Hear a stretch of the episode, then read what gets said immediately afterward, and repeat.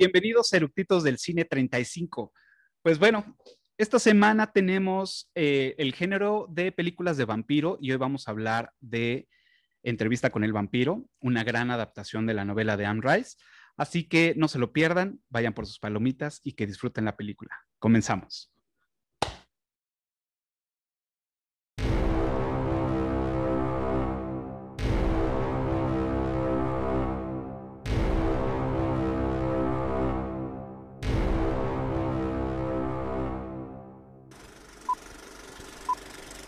¿Ya está grabando?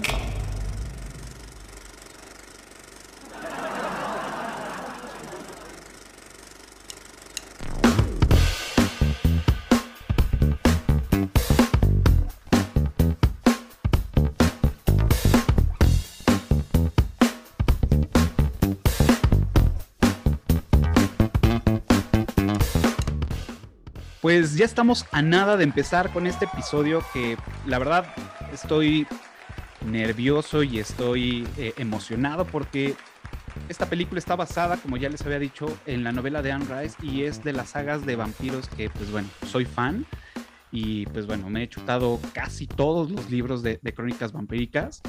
Y pues bueno, vamos a hablar de entrevista con el vampiro y para, eh, como ya saben, pues les voy a dar los datos generales de, de esta película, la ficha técnica. Como director tenemos a Neil Jordan, y a él lo vamos a ubicar en películas eh, como Michael Collins y El precio de la libertad, Greta y pues muchas que la verdad no, no ubico y no he visto. Eh, como guionista, como ya les había dicho, está basada en la novela de Anne Rice, Crónicas Vampíricas, que este libro salió en 1976.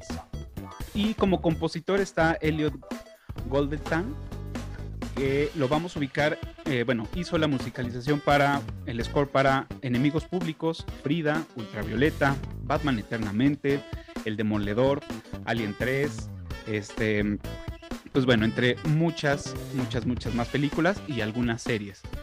Eh, esta película fue nominada, bueno, tuvo dos nominaciones. Eh, la primera fue por Mejor Banda Sonora Original, que ahí la música, la verdad es que estuvo bastante bien. Eh, y también mejor de diseño de producción. Eh, se estrenó el 9 de noviembre de 1994, o sea, hace, pues ya tiene sus añitos, casi 20 años, bueno, 22 años después de que haya sido la, la publicación de este libro. Y pues bueno, ya para no aburrirlos con, con, todo esto, el día de hoy traemos unos eructitos que son fans del, del género y que pues bueno, también les gusta esta película. Así que les doy la bienvenida a los invitados que van a aparecer por acá. ¿Qué tal? Bienvenidos, buenas noches. Y pues bueno, como saben, pues ya los conozco y pues mejor ustedes preséntense. Yo soy Patti Carrera, muchas gracias por invitarme una vez más, Cafita, a tu espacio de lujitos, me encanta. Me encanta venir a chismorrear sobre las películas que nos gustan y a mí el género de vampiros, la verdad es que me encanta, tengo 10 películas, ya sabes, mi top 10 de películas de vampiros y entre ellas está la entrevista con el vampiro porque es un peliculón y ahora que la vi para prepararme para este magno evento, pues me di cuenta de que sí, es un peliculón, así que soy fan de la película y de su cast. Claro. Y de muchas cosas más que luego platicaremos. Perfecto, gracias, bienvenida. Hola, yo soy Ale. Muchas gracias por invitarme de nuevo, Cafa. Como ya les había contado, pues los vampiros a mí me encantan. Esta película y el libro para mí son de mis favoritos. Estoy muy emocionada, me gusta mucho y pues empecemos. Perfecto, gracias, bienvenida. Hola, yo soy Víctor. Muy contento de estar nuevamente aquí con ustedes. Me encanta también platicar de películas y también el género vampírico tanto en libros como en películas, es de mis favoritos. Así me mama, amo a los vampiros, son lo mejor. Y esta película es una joya. Perfecto, bienvenido. Pues muchas gracias. Pues ahí están. Digo, la verdad es que, como todos lo dicen, es una gran película, es una gran adaptación de la novela. Em, en, el caso de que, pues bueno, soy fan de, de, de las crónicas vampíricas de Anne Rice, puedo decirles que sí tuvo sus diferencias, pero como cualquier otra adaptación, pero lo, hicieron bastante bien. incluso Anne Rice ha, este, ha, escrito y ha hecho entrevistas ha dado entrevistas donde dice que le, le encantó la, la, la adaptación y aparte, pues bueno, el cast, aunque tuvo sus dudas al principio, al final fue algo increíble, ¿no? Y pues bueno, este, ¿ustedes se acuerdan la primera vez que la vieron? Digo, antes de, de, empezar, eh, ¿ustedes habían visto alguna otra película de vampiros antes de esta? Creo que no, creo que fue mi primera película de vampiros. Yo creo que Nosferatu. ¿no? Ok, sí, yo también, Nosferatu. Yo vi Drácula antes de entrevista con el vampiro y también vi Buffy la Vampiros. Ok. La película, la película, que fue pésima, pésima, pero pues era del género vampírico también.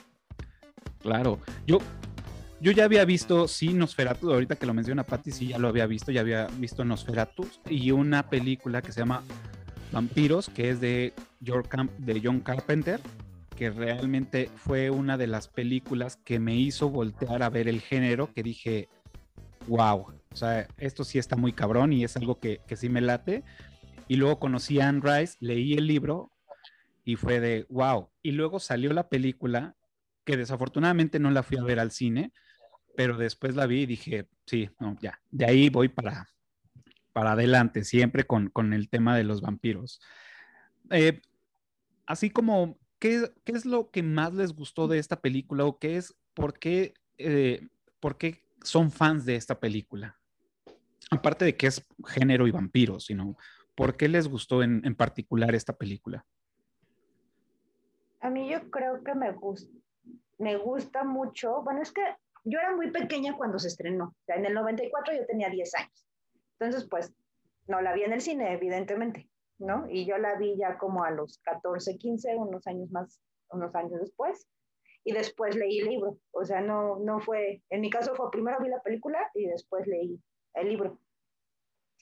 La película, pues, y debo confesar que al principio me llamó la atención, pues, Brad Pitt y Tom Cruise, ¿no? Era así de el maquillaje, ellos guapísimos en su papel de vampiros, y dije, no, quiero verla, ¿no? Pues ellos eran como los de moda en ese entonces pero ya viendo la película me enganchó muchísimo el género. Creo que es lo que me gusta. El papel de Louis creo que es mi favorito, porque no es un vampiro típico, o sea, es un vampiro que no quiere matar. Okay. Es, es un vampiro que se siente culpable de tener que matar gente. Entonces, la parte humana de Louis creo que es lo que me, más me gusta de esta película. Como a Bernard, que también es lo que más le gusta de Louis. a mí me encanta, sí, el casting, o sea, me parece increíble, qué selección, puro así niño bonito. Eh, me gusta mucho lo, el, el, tema de vestuario y de maquillaje y de escenografías, de cómo, cómo seleccionaron los, las locaciones, me gusta mucho.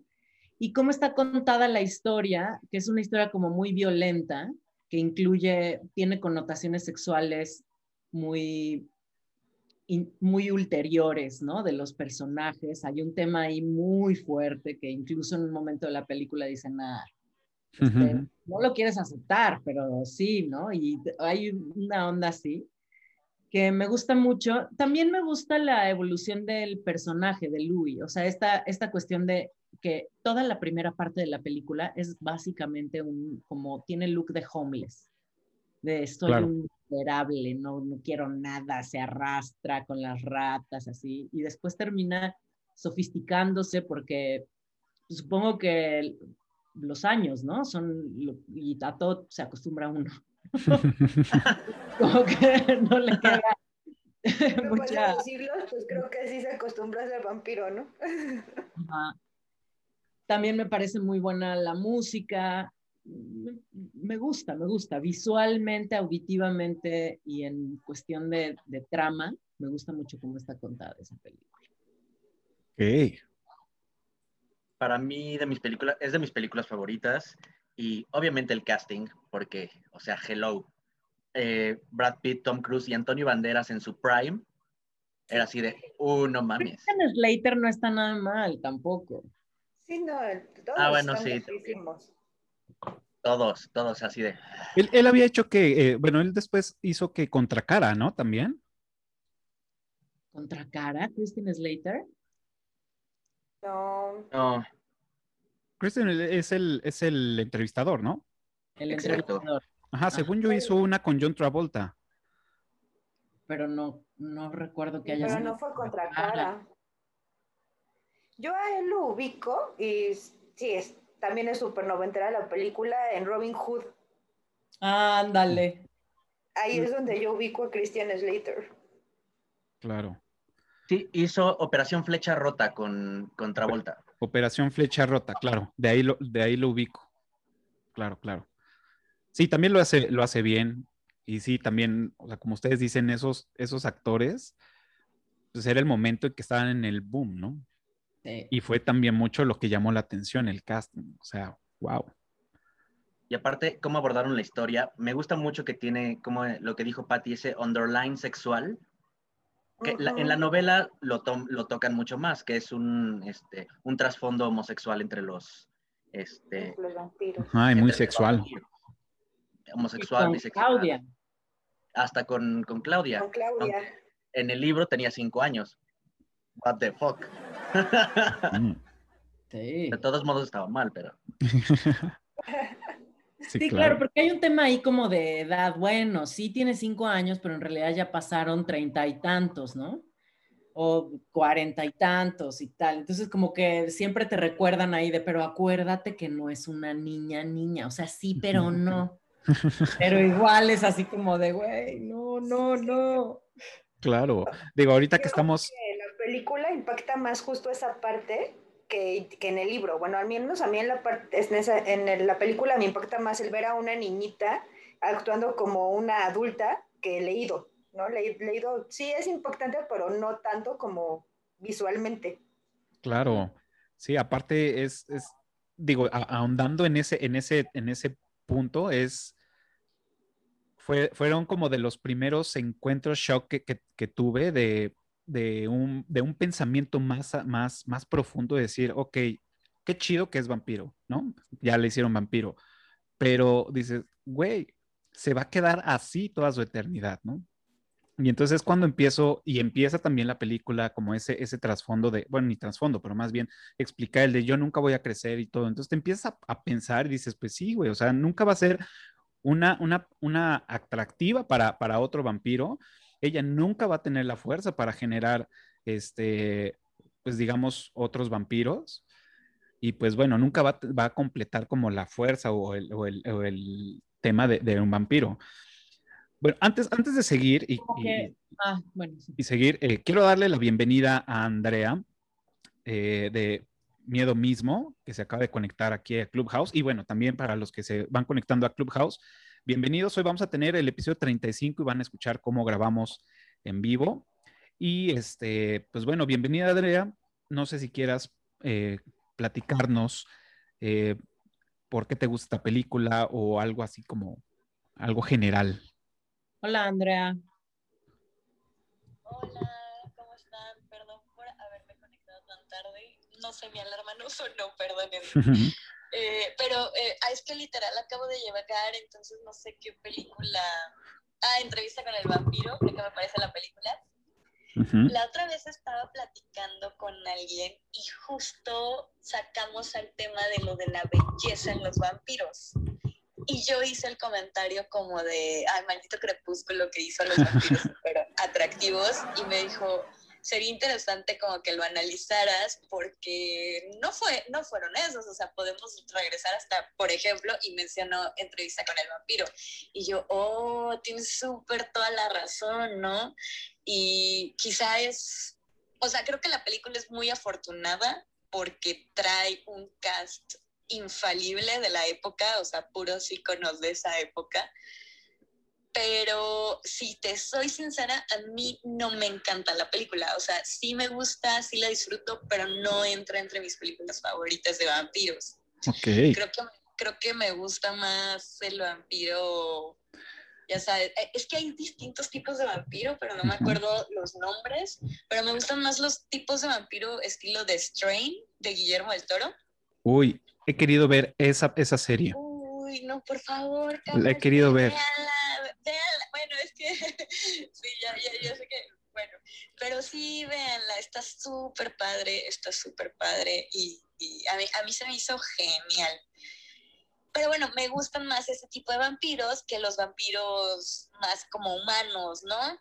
Y que justamente tra- tratan de recuperar o aferrarse al dejo de humanidad que les está quedando. Claro. E- ese vampiro que, que mencionas es más el estilo, según yo, es un estilo Nosferatu. Porque como, como bien lo dices, hay, hay varios estilos, ¿no? Y, y, bueno, más adelante les, les voy a platicar de, de- de los, de los que me sé. Pero sí, muchas gracias, Andrea, bienvenida. Y en un Sí, momento, Te voy a buscar el nombre del tipo de vampiro, porque sí, según yo, es un tipo de vampiro muy específico. ok, rum- Rumano o algo así. Pero luego te lo paso. vale. bueno, pero lo sigo escuchando. Muchas gracias. Gracias. Bienvenida, Lupita. Perdón. Hola, ¿qué tal? ¿Qué tal? Bienvenida, Lupita. Bien, gracias, gracias, aquí estamos. Perfecto. Bueno, Hola, si quieres comentar algo sobre entrevista con el vampiro, bienvenida. Sí, gracias. Pues, ah, y también se está conectando Sebastián. Sebastián, bienvenido. Vamos a, a seguir platicando de entrevista con el vampiro y pues en un momento que quieras platicar o estamos plat- eh, diciendo, pues bueno, nada más levantas la mano y este, te subimos para que platiques con nosotros. Perdón, Pati, ahora sí. Sí, Andrea estaba diciendo algo muy interesante con respecto a la belleza de los vampiros. Y hay una escena específica en entrevista del, en- del vampiro en la que vemos que Claudia en realidad es, entre comillas, rescatada, porque hay ahí una- un tema también que tenemos que, que, que tocar. En realidad ella vive en la en un barrio pobre, la vemos sucia, la vemos en una casa en ruinas, abrazada a la mamá ya gris, muerta de hace quién sabe cuánto tiempo de la plaga. Y cuando la transforman, o sea, está acostada y justo en el momento de la transformación vemos cómo se le Se le hacen los chinos. los- ajá, y la piel reluce y está sobre estas sábanas blancas que también un poco como se iluminan y es, o sea, es, la muestra perfecta de te conviertes en inmortal y hay una belleza que surge que a la vez es pues, fatídica porque también tienen estas venas un poco salidas, esta mirada también misteriosa y como medio vacía, pero que intriga. Es muy curioso eso de la, de la belleza. Y Claudia misma y Lestat, más que aferrarse a, la human, a su humanidad, Claudia a lo mejor en cierto sentido porque sigue teniendo la nostalgia de crecer, ¿no? Las ganas de quiero crecer, quiero experimentar esto, de tener un cuerpo diferente, de transformarme. Pero en realidad es una cuestión de renunciar a la humanidad, de entender que es un renacimiento hacia algo oscuro, hacia algo diferente, y al que vemos más aferrado al, al alma, a la filosofía, al pensamiento humano, es a Louis. Louis Ujú. es el que hasta el último momento, es más, decide no chuparse al entrevistador con tal de mantener su, su espíritu, digamos, entre comillas, humano. Claro. Pero, pero los demás se entregan por completo al, al instinto animal de cazar, de, comer, ¿no? Exacto. Digo, ahí voy a hacer un, un ligero spoiler, que digo, sabemos que eh, existen, y los que no saben, pues bueno, eh, existen dos películas más, que es la de Lestat del vampiro y La Reina de los Condenados, que a mí en lo particular no me gustaron, las vi porque pues bueno, eh, venía parte de- de- del combo en el momento que me hice el combo Rice, pero este, el tema aquí de, de- del por qué Louis le habla a este entrevistador es porque él quiere encontrar al creador de, de Lestat. Y este, y corte a después, Lestat en su, en su libro, él busca eh, la forma de hacer escándalo para que la gente sepa que existen los vampiros y empezar a encontrar la, la fuente original, ¿no? Que es la reina de los condenados. Sí, y hay una parte en la película en la que Bernard como que le da a entender que sí conoce al Lestat y que a lo mejor él lo convirtió. Y Luis se queda tranquilo como de ya lo encontré. Ya Armand. encontré a la persona Armand. convierte, ¿no? Armand, perdón, Ujú. sí, estoy mencionando mal, porque. Bernard es el, el actorcillo este que se hace el loquillo, ¿no? Ujú, exacto. Wow. Y pues bueno, o sea, digo, retomando lo de lo de Clau, lo de Clau, mi amiga Clau, Mi amiga Clau. pues sí, efectivamente es, es de los de los temas más escabrosos, ¿no? Porque es la lucha de, de primero no entender, o sea, saber, sí, ya no está mi mamá, o sigue preguntando, ¿no? Y, y cuando empieza a ver la escena donde ve a una señora lavándose y dice, ahí le cae el 20 donde, güey, yo no, yo nunca voy a llegar a hacer eso, ¿no? Y es cuando empieza todo el drama. Y empieza a decir, güey, es que yo nunca voy a crecer, es que ¿por qué lo hicieron? Entonces empieza ya ese rechazo hacia, mm, primero hacia Louis y después hacia Lestat, ¿no? No, Es- al revés. Primero a Lestat. Ah, primero a Lestat, la exacto. lleva, la lleva a la casa de regreso y ella empieza a recordar de, ah, claro, me arrancaron de los brazos de mi mamá, incluso ella lo recuerda, o sea, ella no tiene el recuerdo de la mamá muriendo de la peste y Ujú. ella aferrada al cadáver, ella sigue sintiendo que la arrancaron de las manos de la mamá, cuando en realidad la mamá ya no existía, o sea, ya, ya estaba muerta. Y ahí es cuando dice, sí, fueron los dos. Exacto. Y pues, o sea, bueno, ya de ahí ya vemos y entendemos que ya tenía 30 años Claudia cuando llega Lestat y le entrega una muñeca y le dice, ¿por qué cada, esta noche, cada año me, me traes una muñeca? ¿No? Es mi cumpleaños y el otro, ah, sí, no, no lo había notado, pero ya habían pasado 30 años, o sea, ya tenía 30 años, dices, Bueno, bolas, Hay cacho, porque cuando la encuentran, ¿qué tenía? Co- Como que edad 11 tenía? años. 11. 11, ¿no? tenía 11 años cuando la convirtieron. Y en ¿Qué le realidad está madura, o sea, como que aunque pasan 30, 40 años para ella, hay una parte de su psique que se queda atrapada en los 11 años, o sea, se sigue comportando en ciertos momentos como niña de 11 años. Claro, Sí, pues es que al final se quedó estancada en los 11 años, ¿no? Pero como mencionan, pues va, va pasando el tiempo y ella ve que no crece, ¿no? Y que no cambia y que ella sigue siendo igual. Y yo creo que aquí es cuando entra la, la frustración de ella de decir, bueno, ¿por qué yo no puedo ser una mujer, ¿no? Si ya han pasado tantos, tantos años y no tengo el cuerpo, nunca voy a tener la fuerza suficiente. Y en empieza, el conflicto de, empieza el conflicto, ¿no? Que, que ella tiene en ese sentido. Y de hecho creo que hay una, hay un, bueno, no, hay una parte en la película en la que a mí me, bueno, me impactó el ver cómo ella empieza a desarrollar un sentimiento ya no nada más como de padre hacia Louis, sino se nota como que ella empieza a desarrollar un sentimiento más allá de amor de pareja, que es cuando la escena en la que lo besa, que dices, ay, no, pues es que sí, ya no es una niña, o sea, es un- tiene el cuerpo de una niña, pero ya no es una niña, han pasado muchos años, ¿no? Y dices, híjole, está Wow. pues complicado, ¿no? Pero aún así, en la última etapa, sigue buscando a la mamá que perdió a los 11 y entonces la vemos como de, ya encontré quién sí se apunta, alguien que tuvo una pérdida de una niña como yo, de mi edad, entonces podemos complementar esas pérdidas, ¿no? exacto. Claro.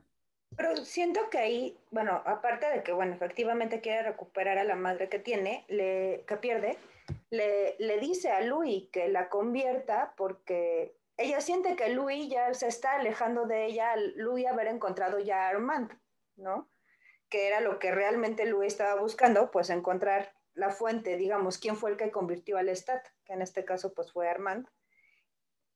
Y le dice, pues es que tú me vas a abandonar, hazme una, hazme una pareja, y quiero que ella sea mi pareja, entonces, Perdón, pero nada más ahí. El, el creador de, de Lestat es Marius, no es Armand. Es cierto, Convivieron, convivieron, pero no es este. pero no es su creador. Ajá, exacto. Perdón, lo tenía que decir. No, no, no, sí, no, está bien, está bien, corrígeme, lo leí hace mucho. Pero bueno, el, el el- bueno, lo que por lo que comentábamos de Claudia es, no se quiere quedar sola y ella siente que Louis la, pues la puede abandonar en cualquier momento, ¿no? Por el haber encontrado a Armand y le dice, pues es que tú ya tienes a tu compañero, que en este caso sería Armand, y a mí hazme a mi compañera, ¿no? Por eso es- siento que busca quién, porque además ella siendo una niña, pues quién la va a cuidar, quién la va a proteger, si en algún momento se llega a ir Louis, ¿no? Exacto.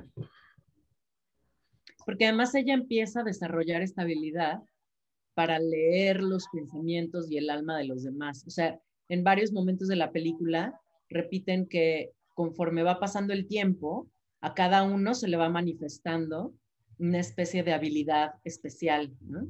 Y entonces ella llega a un punto en el que puede leer, ¿no? Estos pensamientos y estos deseos. Y ella lee perfectamente que Armand quiere a Louis. Y Armand le dice, déjalo ir, déjalo ir, ¿no? Y ella dice, Ay, te vas a ir con fulanito. estaba, estaba a dos pasos de hacerlo. O sea, de hecho, esa era la intención. O sea, la intención sí era irse con Armand. Wow. Pero después, o sea, como que al descubrir toda la jugada chueca, dice, no, no, no, o sea, esto no está bien y chao, ahí te ves. Y lo deja. Armand, que en esta escena también súper sexual, de hablarle cerquita y de así rozar la cara tan cerca. Sí, claro. La verdad lo hicieron bastante bien, bastante bien. Y sí, como, como, como comentábamos al principio, en el libro sí viene como más explícito y viene más tema sexual y, de atracción de, de ellos y que pues bueno, al final así se rigen en, el mundo de, de, Anne Rice, así se rigen los vampiros, tienen que ir en parejas, ¿no? O debes de tener como tu, segundo o, tu par o tu igual contigo para seguir aprendiendo o enseñando, ¿no? Si no lo, si no lo creas, pues te juntas con alguien. Pero sí, está duro. Ok, este, ¿algún dato curioso que, que quieran tocar, sacar? Pues hablando ahorita justo de las parejas, cuando empezaron a adaptar el libro hacia la película, pues como el tema homosexual en Hollywood no era muy bien visto en ese momento, a Anne Rice se le ocurrió que en lugar de Luis fuera Luisa, ¿no? Mm. Cambiar el género del personaje. Pero la productora le dijo, no, así se queda, nada más le bajaron un poquito, poquito, ligeramente al contenido sexual pero no, quiso, no quisieron cambiar el género del personaje. Lo cual mm, se me hizo bastante bien. Sí, no, una excelente elección. creo que las escenas no son explícitas, pero sí, sí se transmite eso. Esa, esa atracción que traen ellos la transmiten muy bien. Y eso lo hace bastante grande. Y lo hacen muy bien, porque también es, un, es parte del dato, un dato curioso. Bueno, la relación eh, del principio que es Lestat Louis, este, también e, esa tensión que sentían, esos acercamientos y todo, este, Tom Cruise se, quejó con la productora porque ya no quería trabajar con Brad Pitt, porque, este, por su falta de higiene en esos momentos y que olía feito. ok. Tom Cruise se quejó. Justo también para ese tipo de escenas en las que están muy juntos, como Brad Pitt es muy alto y Tom Cruise es muy bajito, le ponían un banquito a Tom Cruise para que estuvieran al mismo, al, a la misma altura, no se notara la diferencia, porque Tom Cruise creo que mide 1,80 y digo... 1,75. Ajá, Brad Pitt mide 1,80 y Tom Cruise 1,70. 1,69. Ajá. Ajá. Sí, es muy chaparrito, entonces les, en todas las escenas se veían, la, les ponían un banquito para que estuvieran al mismo a la misma estatura en las escenas en las que estaban muy juntos. le hubieran puesto tacones, la verdad. Ya, ya entrados en gastos. Claro. Que de hecho fue una petición de Tom Cruise. Tom Cruise pedía que fuera más alto que Brad Pitt. Le dijeron, bueno, híjole, no creo, no creo garantizarte la altura, pero por lo menos que se vean iguales, eso sí.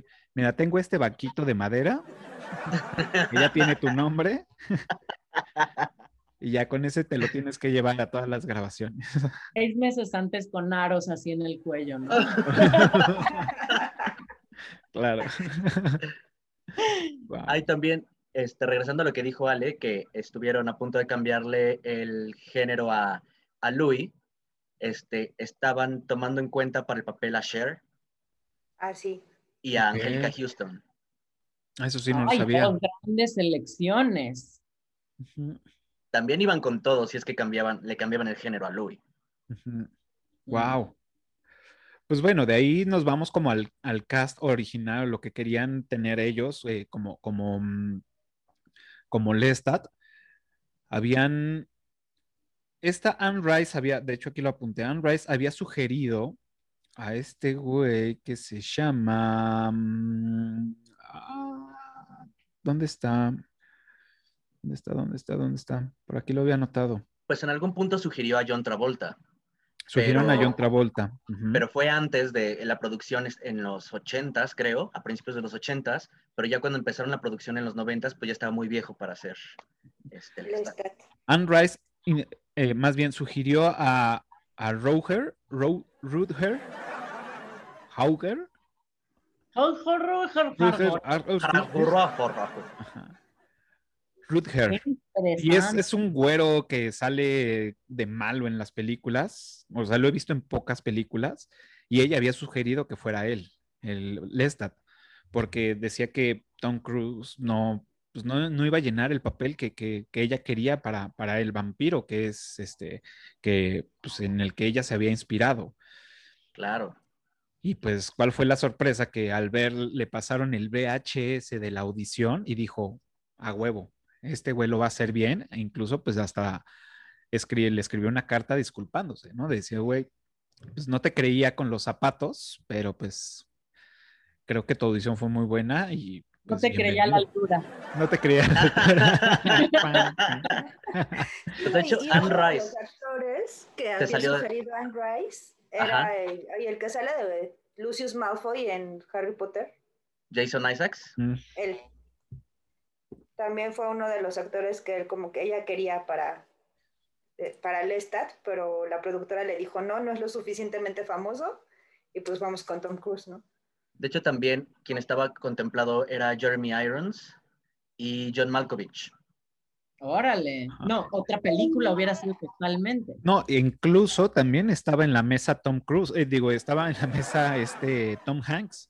Se lo habían ofrecido a Tom Hanks y él lo rechazó ¿Cómo? Porque iba a empezar a grabar Forrest Gump. Entonces, al parecer, Tom Cruise fue de las últimas opciones para, para interpretar a Lestat.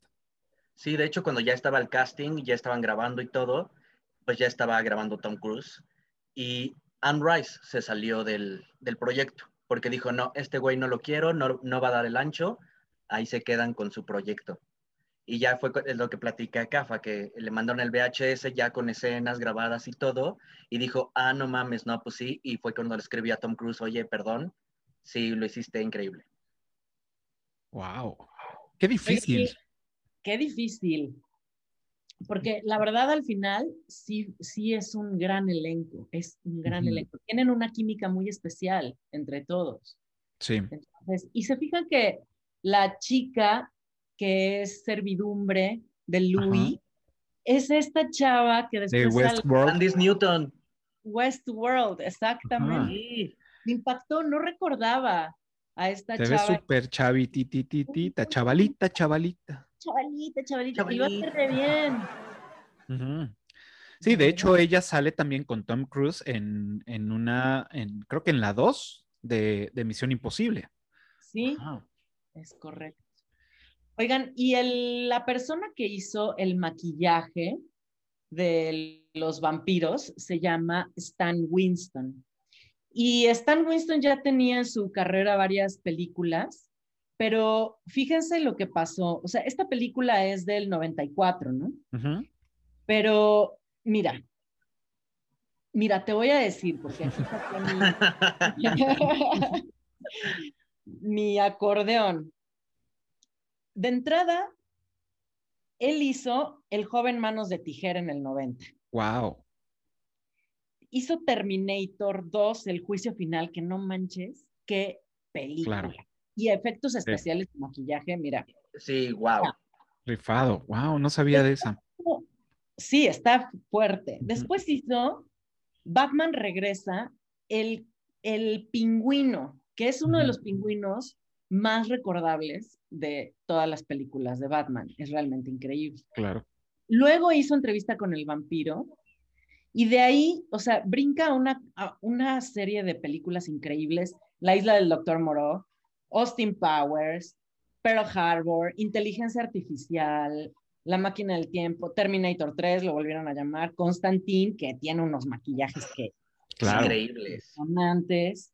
O sea, el tipo realmente es muy impresionante y yo cuando vi la ficha técnica y empiezo a buscar a todos, digo, este está fuerte. Jurassic Park, efectos especiales. Aliens, hizo dos películas de Aliens en efectos especiales. O sea, realmente es un, un tipo talentosísimo. Claro. Me impactó porque, o sea, de esta película empezaron a surgir estrellas en diferentes departamentos también, ¿sabes?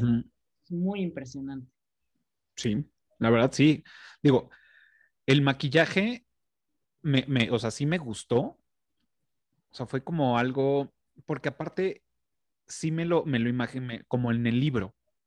Entonces, en el libro te describen que tienen una, una piel como, este, blanca, como de porcelana, que al mismo tiempo es muy dura y se, y se puede distinguir las venas y las uñas que, que aunque parecen, este, mm, uñas normales, son súper fuertes. Entonces, lo, lo vamos viendo en el, y digo, wow, o sea, sí realmente, sí, sí lo, sí lo logró este güey.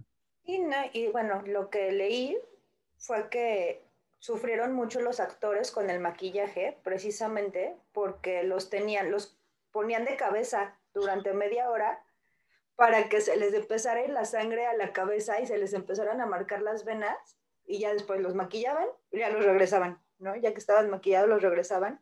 Entonces, pues imagínate estar de cabeza media hora Todos los días. todos los días. No Está cañón. varias veces al día, porque se tenían que retocar el maquillaje cada ciertas horas. Entonces era otra vez, los, pero a los que eran vampiros los ponían de cabeza, lo que decía Ale, para que se les subiera la sangre a la cabeza, se les botaran y se les empezaron a marcar los vasos y sobre sus vasos propios empezaban a hacer el, el maquillaje. Entonces también está cañón eso. Está cañoncísimo. Que de hecho otro dato curioso ahí fue que eh, en una entrevista, o sea, no en una entrevista, sino más bien en el inter de la filmación, Brad Pitt fue como, él dijo, güey, yo me quiero salir porque neta le estoy pasando muy mal. O sea, el trabajar en estas condiciones, este, lugares muy oscuros, lugares muy sucios, este, Con los lentes de contacto. Con los lentes. ah, Lentes. con todo dijo, güey, yo, yo me quiero salir y habló con, la, con, la producto, con los productores y le dijeron, ayúdame a salirme de esto. Dice, bueno, es que el problema es que si tú te sales te va a costar 40 millones. Dijo, no, bueno, mejor me aguanto. Claro. Sí, no, No, manches. final lo hace muy bien. Yo creo que el temita del olorcito de Brad Pitt también tiene que ver con que las primeras, o sea, toda la, la primera parte de la película es así, un homeless. Se la pasa arrastrado en lodo, en agua, ratas, tal. Pobrecito, no lo juzguemos.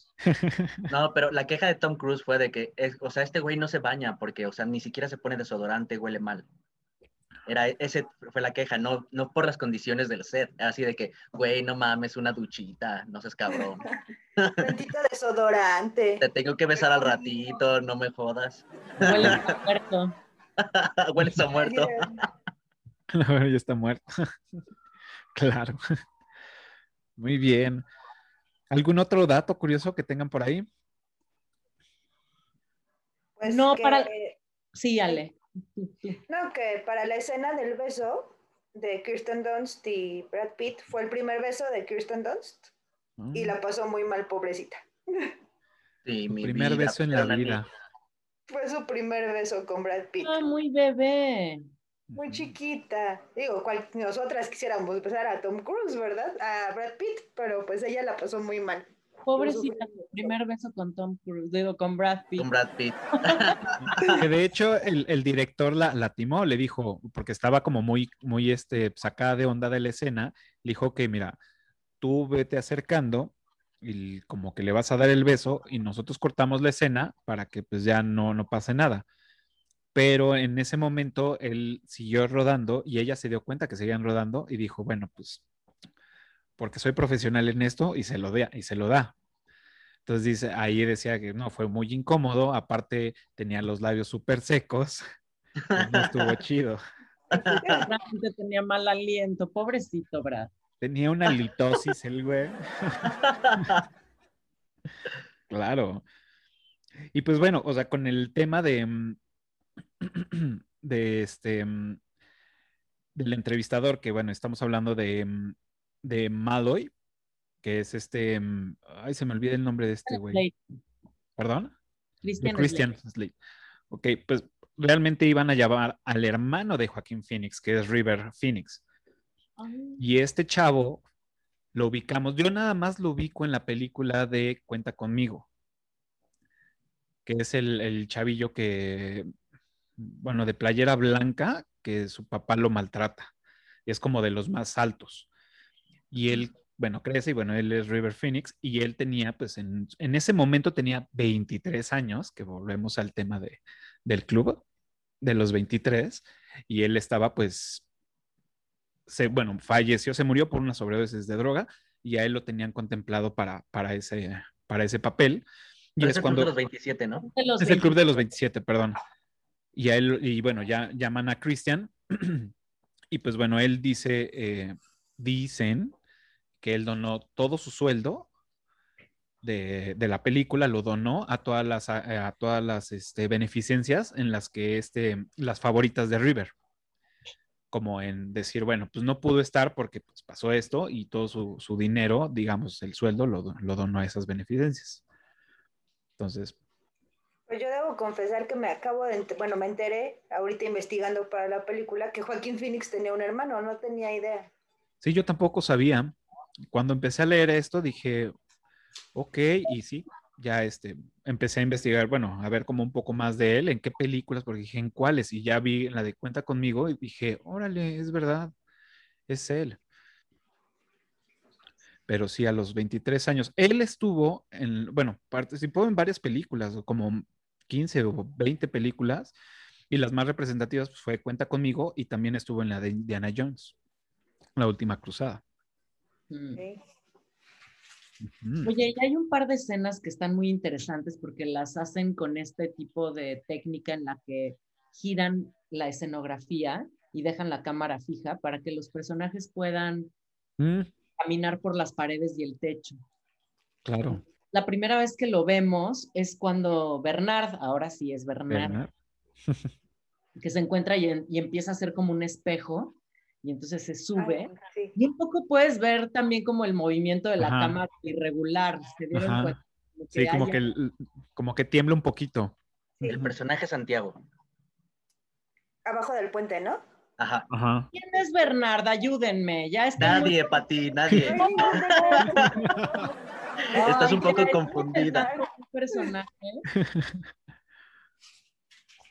Bueno, Pues sí, va- efectivamente. Yo a él lo confundí la primera, bueno, no la primera vez, pero ya más después de verla varias veces y bueno, sin saber quién era ese actor, yo lo llegué a, cons- a- a confundir con Cri- Christopher Waltz. Como que tiene un ligero aire.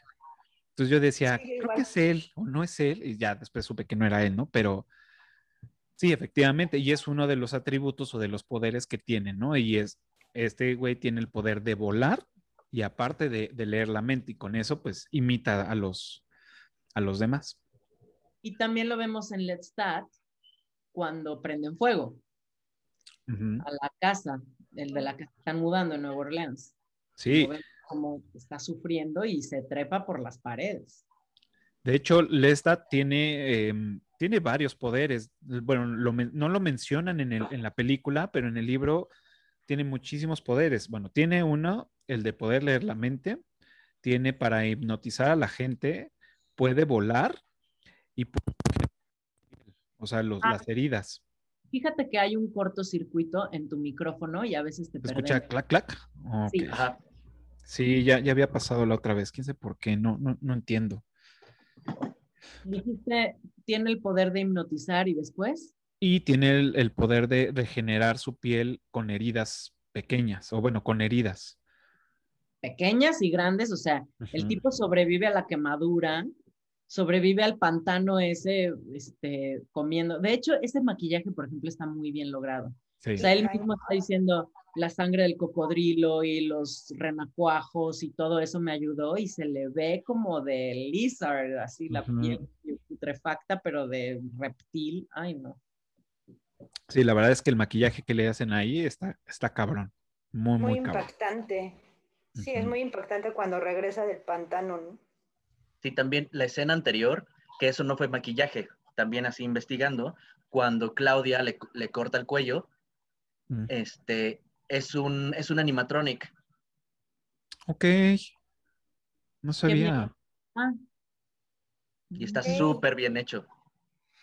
Wow. Claudia, te digo que, o sea, realmente esta onda de Era la- cabroncita. era hija de la chingada. güey.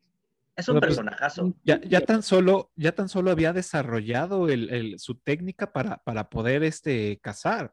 Y era ser como la niña así de, ay, es que no están mis papás. Y, y hacía que la gente se acercara y huevos, ¿no? Se los chingaba. Pero ahí-. Sin parar, o sea, no tenía un filtro de absolutamente nada. ¿Cuántas veces mató en la, ca- al, al- al profesor de piano, a la que le hace los vestidos, a- o sea, a la chava a la que se quiere convertir, o sea, la chava de su deseo, su objeto de deseo, que la tiene además ahí en la cama putrefacta, ay Dios. Ajá, abajo de todas las muñecas, sí, está cañón. Niña, guácala. ¿no? Sí, está, No está sé muy si los vampiros no tienen olfato. Es, es eso, es como, como una parte que yo también, eh, hay varias cosillas que digo, chale, ¿no? Pero, o sea, una es esa, ¿no? De cómo no te das cuenta, porque, pues, bueno, ya lleva varios días y un vampiro, pues, obviamente todos los instintos se, se, se elevan, ¿no? Y es de, güey, pues aquí huele a muerto y es algo que te contamina a ti también, ¿no? Como le dice Lestat, es, güey, no puedes tener esto porque contamina tu ambiente, ¿no? Y no puede estar cerca. Hay una parte muy clara en la que Louis dice, percibí en los ochentas, cuando estaba caminando, eh, po- porque regresa ¿no? a Estados Unidos y está es, caminando, no sé si en San Francisco, Nueva Orleans o en dónde, y dice, percibí un olor que para el ser humano es muy sutil, pero que para mí era muy característico de muerte, de antaño, y así es como encuentra el Lestat en este estado así de... Ajá. De- ajá. Sí. Exacto.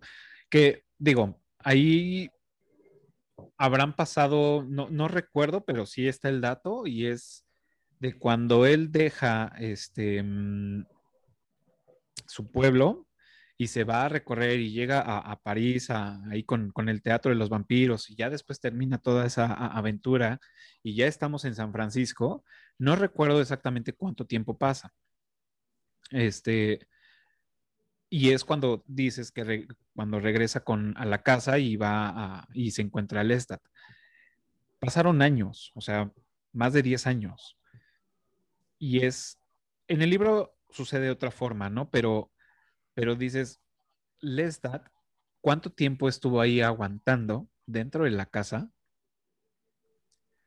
Y, o sea, alimentándose de ratas, básicamente.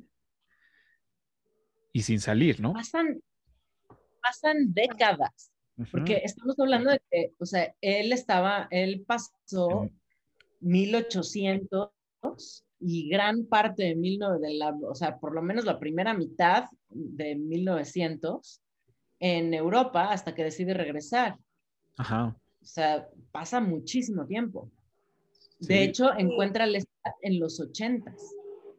Ay, Ujú. Imagínate el, el 88. estado de debilidad en el que cayó Lestat, que no se puede, no se puede salir o no quiere salir, ¿no? O sea, lo débil que lo dejaron después de dos intentos de matarlo, ¿no? Ajá, exacto. Como de para dos, tener que haberse quedado ahí tanto tiempo. Claro, y que y al mismo tiempo, pues, o sea, la, la única justificación, digámoslo de esta forma, es que el tiempo y la tecnología y la toda la evolución le ganó y él pues, se quedó en esa época. Entonces, pues obviamente le tiene miedo a los sonidos, a los ruidos, a la luz, a todo. Y dice, pues no, y, y lo vemos claro que es cuando pasa el helicóptero, que por qué estaría pasando un helicóptero enfrente de esa casa. Ajá, esto también yo Sí, y, y, y alumbran ahí, dice, bueno, pues es que es como la luz del sol, pero pues no lo es, ¿no? Le dice ahí Louis. Entonces son como de esas cosillas que pues sí dramatizan un poco, pero deja como muy suelto, ¿no? Pero bueno, errores tuvo que haber tenido. Y además la, el, el, conflicto que seguramente sintió Louis de ver que Lestat no está muerto y fue el motivo por el cual matan a Claudia y a la, y a la mamá, que no tenía nada que ver. Además, ellas se la llevan entre las patas, nada más por, o sea, toma de pretexto esto. De, ustedes mataron a uno de nuestra especie y eso merece un castigo mayúsculo. Y también, o sea, el, la, el juego chueco de Armand de ir a sacar a Louis después de que murió Claudia. Y claro. se lo plantea como, bueno, pero es que tenía que decidir a quién, si a salvar a Claudia y a esta señora o salvarte a ti.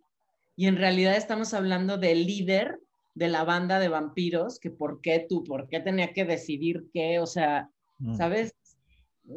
Que bueno, ahí hay dos cosas. Una es, sí, efectivamente, el, el, matar a alguien de tu clan, si no, o, bueno, de, de, tu especie, en este caso un vampiro, y no está consensuado con, bueno, no está puesto en la mesa como en una corte, que no es una corte, pero que, bueno, lo, lo se, se, lo haya ganado, el castigo es la muerte. Entonces, pues bueno, entonces por eso es que tienen que matar a esta. Y la otra es que está prohibido crear vampiros cuando no han llegado a la edad madura. Entonces, pues ahí también por eso, supuestamente Louis se había ganado el castigo de, a lo mejor no la muerte, pero sí estar encerrado por la eternidad. Que qué chinga. No pero mames. además ahí, ahí, podemos ver justamente, pues el plan que ya tiene truculentamente armado Armand, ¿no? Porque salva a Louis porque se quería quedar con Louis. ¿No? Exacto. Por eso es, ni le estorbaba a Claudia. Uh -huh. Sí, exacto. Y le estorbaban todos los demás, porque él mismo acepta, todos estos son de la vieja guardia, no entienden los nuevos tiempos, y tú representas una nueva generación de vampiros que está más conectado con su humanidad. O sea, lo que a él le llama la atención es esta parte aferrada de Louis a la moral humana. Uh -huh. Claro. No manches. Sí, digo, es, es, es, un personaje místico. A mí, la verdad, no me gusta el personaje de Louis, pero pues es el que viene a echar todo el desmadre a la, a la, a la trama. Entonces, sí tiene su, su, peso. O sea, sí, sí, sí lo acepto por eso. Más no, no, no, no me late como sus características como, como vampiro, ¿no? Pero efectivamente, o sea, es, le da toda la trama y todos los giros que pues debe de tener, ¿no? Y es él condenarse también al matar a varios, ¿no? A, bueno, casi a todos. Más, más bien a todos. ¿no? Todos se los echa. Se los echa a todos. Ajá. Excepto a, pues, Armand, ¿no? Y porque no estaba ahí. Uh -huh. Pero bien, estaba ahí al pendiente de salvarlo, ya sabía. Y le dijo, tú sabías y no les advertiste. Sí. Ah, el de la pero bueno, ¿quieren que les dé un spoiler sobre la historia de Louis o no? Obvio. Sí, claro.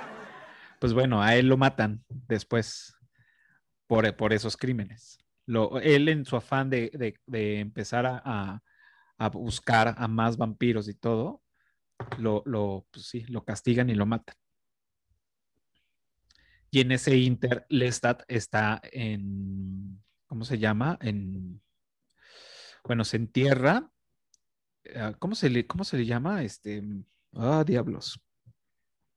Entra en letargo, entra en letargo, se entierra y ahí es cuando él empieza a cachar toda la evolución y escucha, este, pues a la gente, los autos, todo. Entonces él enterrado empieza y dice, ahora sí, tengo que encontrar la, la fuente y sale y dice, ¿y cómo lo voy a lograr?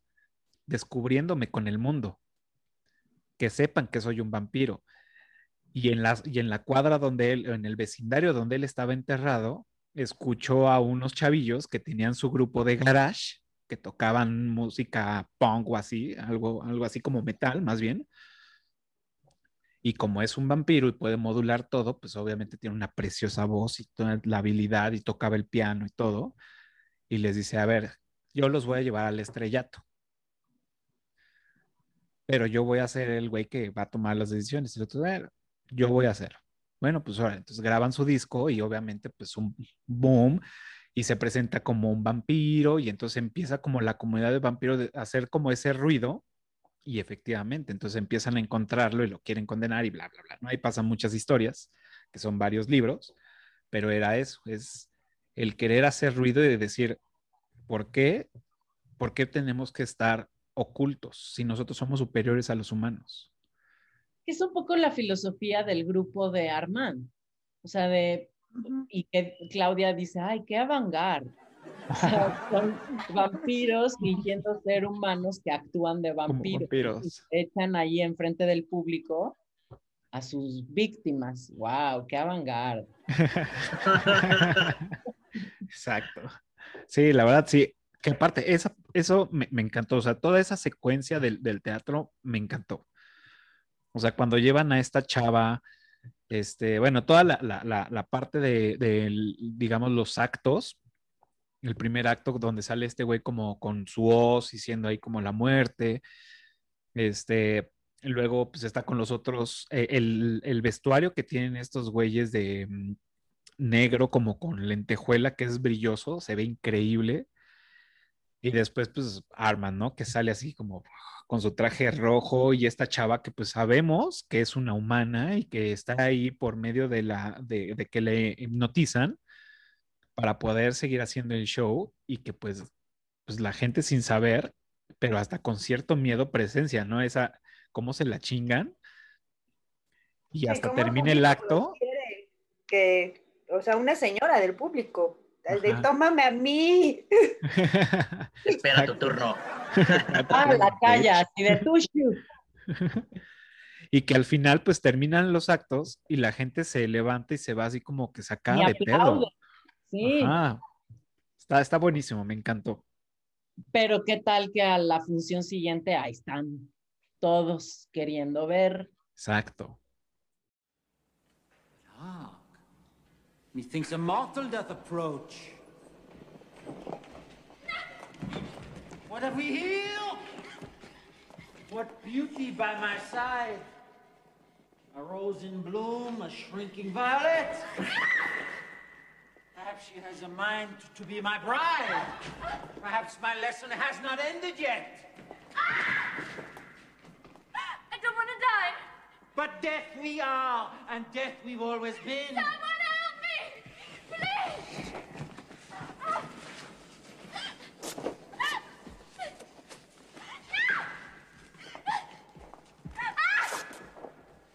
What have I done? We all die. I'm young. Death is no respecter of age. It can come anytime, any place.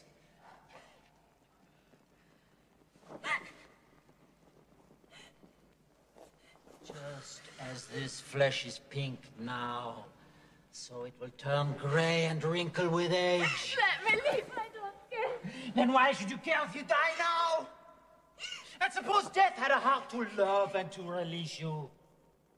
To whom would he turn his passion? Would you choose a person from the crowd there? Person to suffer as you suffer? Oh, yes, Monsieur Vampire, take me. I adore you. You wait your turn. well, you know what it means to be loved by death? To become our bride? Para esto, eh, bueno, ya que vamos ya encarrerados, pues obviamente esta pregunta se tiene que hacer. Y es, ¿ustedes si tuvieran la oportunidad de ser, se harían vampiros? ¿Por qué? Ay, obvio. Seguro que sí. Imagínate presenciar la evolución humana durante tanto tiempo. Mi bisabuelo, nuestro bisabuelo, nació en 1901 y murió en 1900, a finales de 1999. Y a él le tocó nacer sin electricidad, Wow. sin carros, a caballo, todo. Y murió con celular, mandando mensajes, o sea, 1999, era el principio de Internet, de todo, Ajá.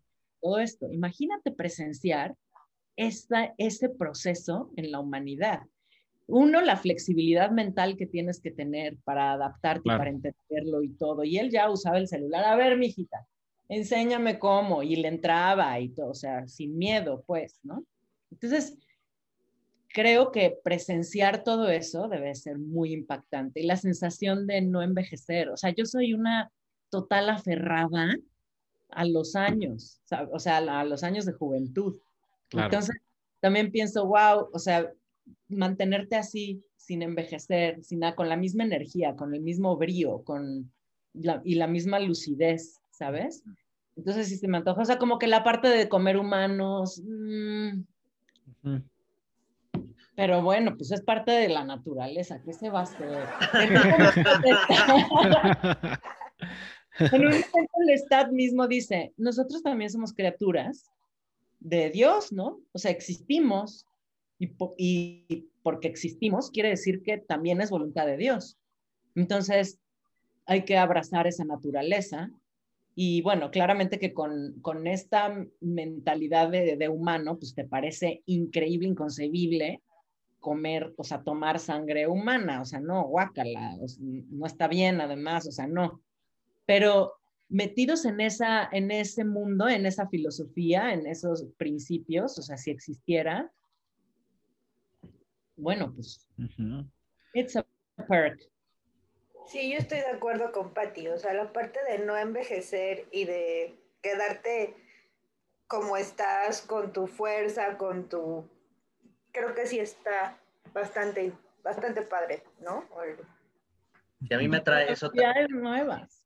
Ajá, Sí, eso también, las habilidades nuevas, los poderes nuevos, la fuerza, ese, este, o sea, sí son un paso adelante, sí son unos monstruos, pero ¿qué monstruos? Claro. Claro, la velocidad, la fuerza, estas habilidades Sí, mentales. no, Además, Porque son- bueno, yo tengo la, la teoría de que el vampiro es bello porque necesita ser bello para atraer a su víctima, ¿no? Entonces, pues también esa parte de eres bello, eres hermoso porque tu víctima, así vas a llamar la atención de los demás y se van a acercar a ti, vas a poder alimentarte, ¿no?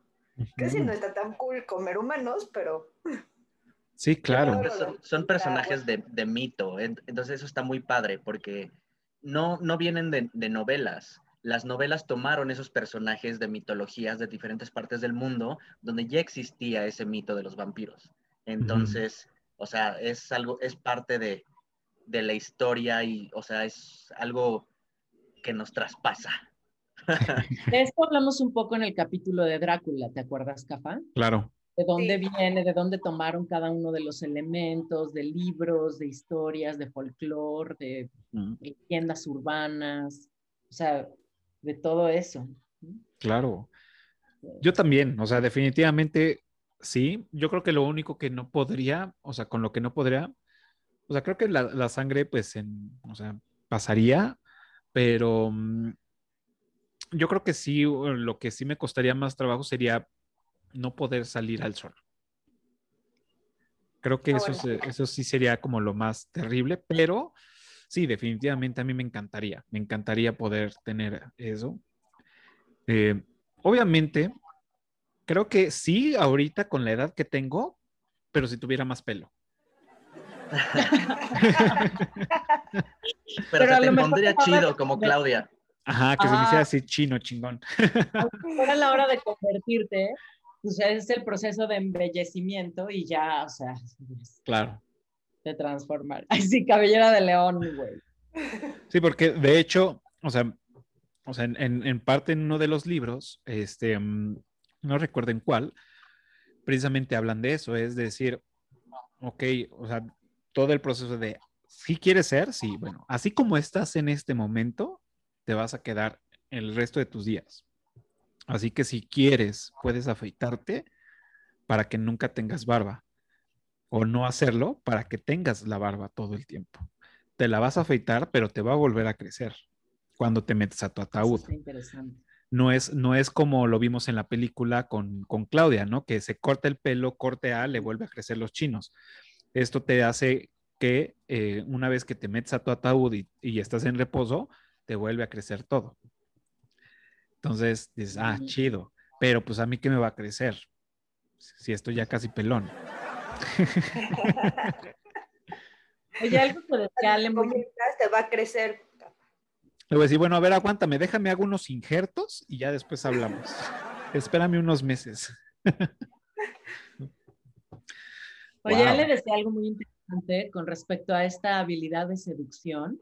Y a lo largo de la película vemos en varias ocasiones como cuando están en el acto mismo de beber la sangre y de violentar a la víctima, la víctima lo disfruta y tiene una especie de éxtasis sexual.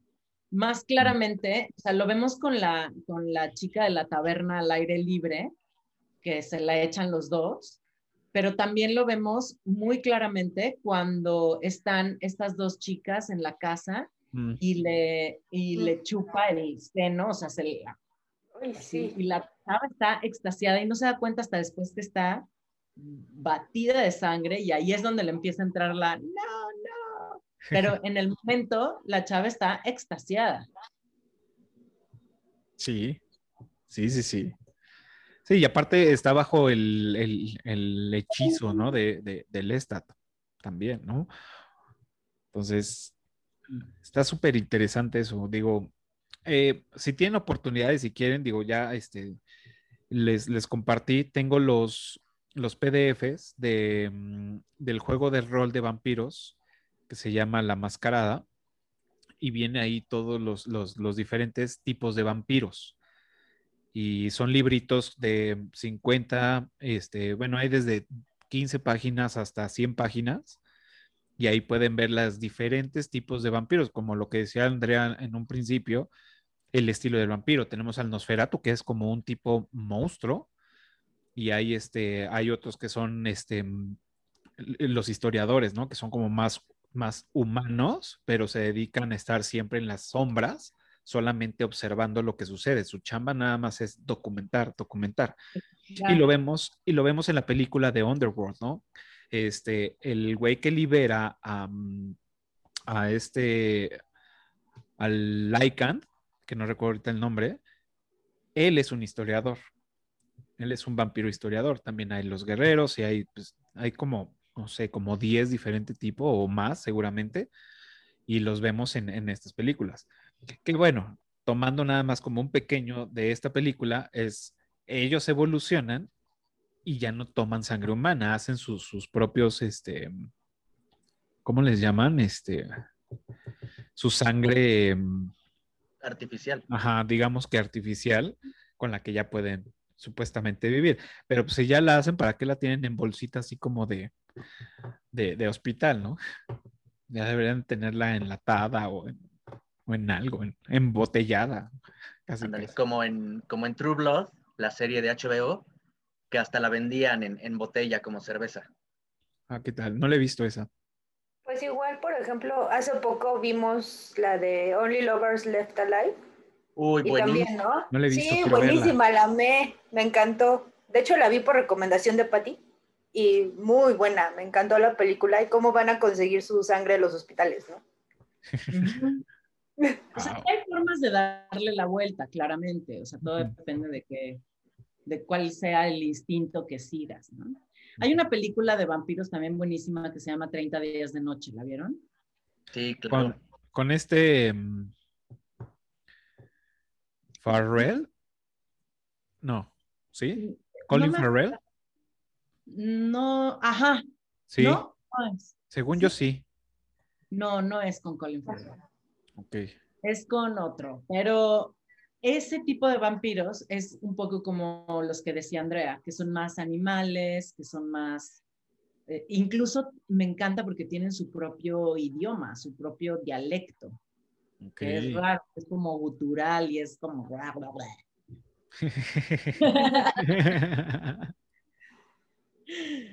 wow. Esa, esa sí la quiero ver, tampoco la, la he visto, pero sí, sí la quiero. Vi una de Colin Farrell que él es vampiro, pero es como, se me hizo como muy, como medio equisona, o sea, como que no estaba encaminada al oscuro de, un- de, de una trama de vampiros, sino como de, ah, vives tú feliz en tu vecindario y sabes que el güey que está saliendo con su mamá es un vampiro. Y sí, Ah, de claro. repente intensea. Sí, pero es una película más de sobrevivencia. O sea, no se centra en el vampiro, en lo que es, en por qué, las motivaciones, de dónde vienen, sino más bien en la historia de sobrevivencia de las víctimas, las que quedan del pueblo, porque se echan a todo el pueblo. Ujú. Ok. Ya, ahí sí la tengo y sí la, sí la he querido ver, pero se me ha olvidado, la neta. Pero sí, ya ahí la tengo anotada en la lista. Ahora bien, la otra pregunta es, es, ustedes, o sea, ya con toda la experiencia que tenemos después de haber, de tener de horas de películas de vampiros, para ustedes, ¿cuáles son los temas o bueno, cuáles son los puntos importantes de un vampiro? Eh, ¿cómo, cómo decirlo? Que, mm, que le temen los vampiros a, vamos. O sea, que digas, yo digo que deben de ser estos, estos y estos, y no los que se dicen, ¿no? Digamos, ejemplo, la cruz o el crucifijo, ¿no? Que yo tampoco, y, no lo dicen en esta película, y hay en otras películas que, pues. Entonces, de todos los, de todas las acciones o todos los, los, mitos que hay de cómo vencer a un vampiro, con, usto- con ustedes, ¿con cuáles se quedarían que dicen, estos sí son los, los que yo digo que deben de ser? Por lo que han visto, por lo que han leído, por lo que tal. Yo creo que es la luz del sol invariablemente. O sea. ¿quieres matar a un vampiro? Aviéntalo por la ventana a las 12 del día. Si puedes. ¿no? Si puedes. Y segundo, decapitación. Ok. El fuego también, ¿no? No creo. Lestat no murió y No, lo bueno. achicharraron. Sí, lo achicharraron. Sí, yo estoy de acuerdo con Patty, luz del sol y decapitación, que de hecho son este, los comunes denominadores que tienen todas las historias, ¿no? Porque hay unos que son estaca en el corazón y otros que es una estaca de plata, o que sí es no sé qué, o que sí es fuego. O estaca de madera también, ¿no? Ajá. Ajá, exacto. Pero bendita. Pero- o agua bendita, pero todos coinciden en que luz del sol y decapitación. No, crepúsculo no. No, en Crepúsculo no. Que cortar la cabeza y luego quemarlos. Pero esos no son vampiros, no, esos, esos no, no, ni mencionarlo, son una ofensa al género vampírico. De No. hecho, ellos son otro género, otro, otro tipo de vampiros, que son, son animales, supuestamente. Que a mí se me hizo muy entretenida esa película. Metrosexuales. Metrosexuales. Sí es entretenida la película. No sé si ustedes, la, la- la que yo mencionaba en un principio, la, la de vampiros de John Carpenter, no sé si la Sí, llegaron a ver.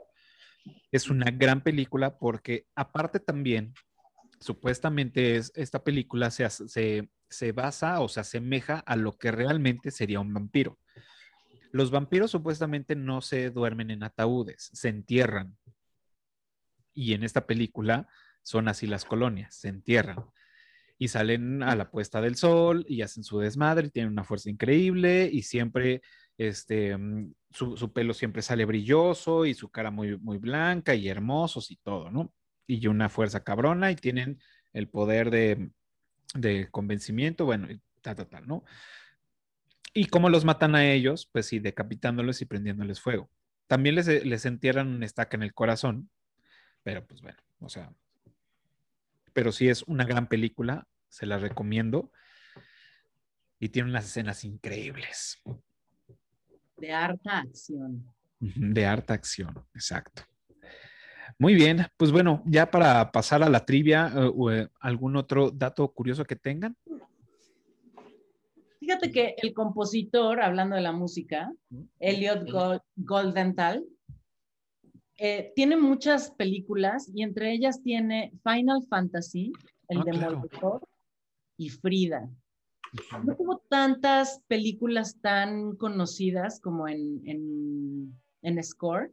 Lo que me llamó mucho la atención es que cuando entré a revisar su base de datos de IMDB, este, no, como que me costó mucho trabajo eh, encontrarlo a él como escorista. Más bien sale como departamento de música. Departamento de música.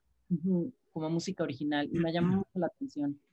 Pero en su haber encontramos este tipo de, de películas y luego este, pues muchas como serie B y segundas o terceras partes, pero hay una película, hay dos películas que me llamaron la atención. Una es Enemigos Públicos, ¿la vieron? Sí, Y el con Johnny Depp, ¿no? Sí. Ujú. La música original es realmente increíble. Y él produjo varias de las canciones de Across the Universe. Ok. Entonces, me llama la atención como la versatilidad de este compositor, ¿no? Que puede hacer cosas muy oscuras y muy orquestales de coros y así, como con mucha influencia de música clásica, como Entrevista en el Vampiro, pero a la vez puede hacer unas producciones más pop, más actuales, contemporáneas, como Across the Universe. Y, y eso me llama mucho la atención del compositor. Sí, de hecho, también como lo dices, yo lo estuve viendo y sí tenía mucha participación en el departamento. Y me puse como compositor y, y- y vi, pero sí no, no tampoco no, no encontré mucho. Y sí la mezcla de, lo, de, de- de los géneros, dije, órale, está, está interesante.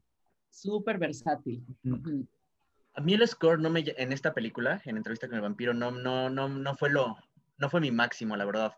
Había momentos en que me sacaba de pedo, como que era, este, de repente así con todo le daban y era así de, ay, güey, no mames, hasta me hacía un, un cortocircuito porque, este, o sea, sí iba con, con, con el tema, con las peleas, con, con la acción y la- las diferentes cosas, pero como que lo hacían como muy de repente. Tal vez fue la edición, no sé, pero este, eh, en esta película en específico, y como que sí, el score a veces me sacaba de pedo y así de, güey, ¿qué pedo? ¿Qué está pasando? No. Como que debieron eh, echarme agua primero, así de, güey, ahí, ahí te va la música. Fíjate que Y a, a mí se me gustó, de hecho, digo, lo, lo- lo escuché ya por aparte, para, para cachar un poco más. En la película, a veces siento que se perdía.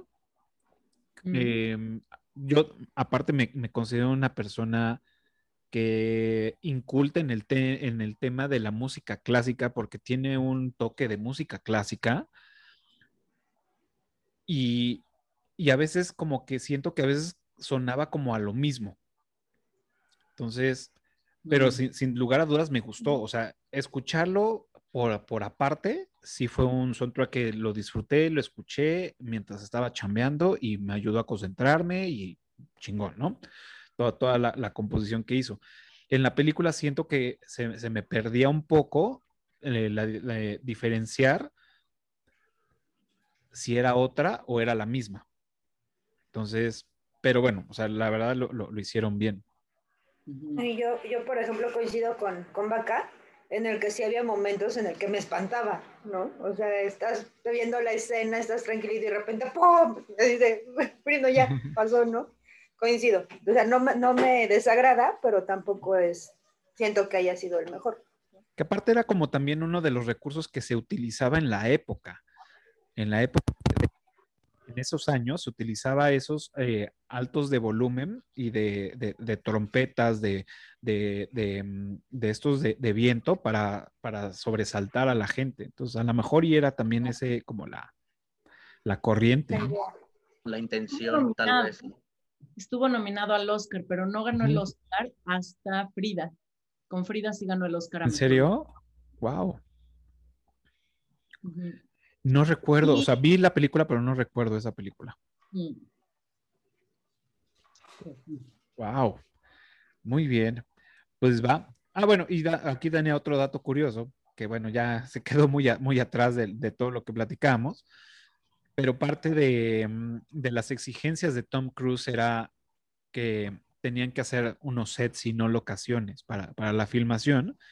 Entonces lo que decidieron hacer eran pues túneles para poder sacar a todos los actores sin que tuvieran como esa onda de, de la gente ahí y que también querían reservar el maquillaje y la indumentaria que utiliza, bueno, el- los vestuarios para que nadie supiera cómo se iba a comportar. Entonces ah, hicieron como esos narcotúneles, digamos, para que nadie los viera. Oye, Y todo fue me a perfección. impresionó la habilidad de ambos, de Tom Cruise y de Brad Pitt, para, para andar a caballo, ¿sabes? Para montar con Mm. Albarcón, o sea, en una silla que es, es una sillita súper chiquita.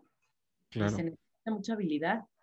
Claro que Brad Pitt ya, o sea, ya venía de, de otras películas de tener que hacerlo, pero Tom Cruise lo hace muy bien. O sea, brinca encima de una fogata, incluso en, con el Ujú. clavo, ¿se acuerdan? Y eso también me llamó la atención.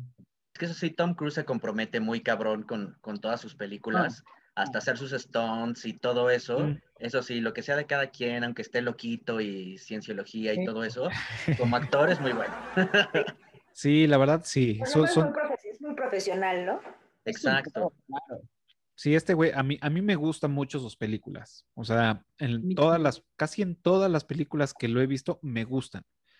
No le alcanza para un Oscar, pero creo que sí, o sea, bueno, más bien, no le ha alcanzado para un Oscar porque yo no sé decirte, ah, sí, ese güey se lleva un Oscar, ese no. O sea, realmente no, no, no. No le tengo alcanzan idea. los contactos.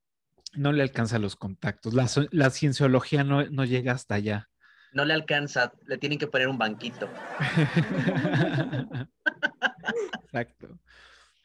Entonces, pues bueno, pero sí es, es un actor, digamos que es casi uno de mis consentidos, porque son de las peli- películas que él está, película que veo, Sí, yo también. la verdad. Y lo ha hecho muy bien, o sea, con, con Misión Imposible, que aunque sabemos que es lo mismo todo el tiempo, con diferentes historias, sigue entreteniendo. Y mucho es pues la parte de acción que él desarrolla, ¿no? Sí, Entonces, pues, sabiendo que él no usa stunts, ¿no? Que él hace todas sus escenas de peligro, entonces eso te llama todavía más la atención. Y ahora te vas a colgar de un avión. Sí, ok. Y lo hace. sí, qué loco. Pues en, en la última de Misión Imposible que se rompió el tobillo, en una de las escenas que va corriendo en- este, arriba de los edificios, salta de un edificio al otro y entonces cae este, y se apenas se alcanza a agarrar. Pero si se dan cuenta en esa escena, sí se ve cómo se le dobla el pie así horrible. Mm, No, no puse atención, maldita sea. Oye, lo que han de costar los seguros de ese güey.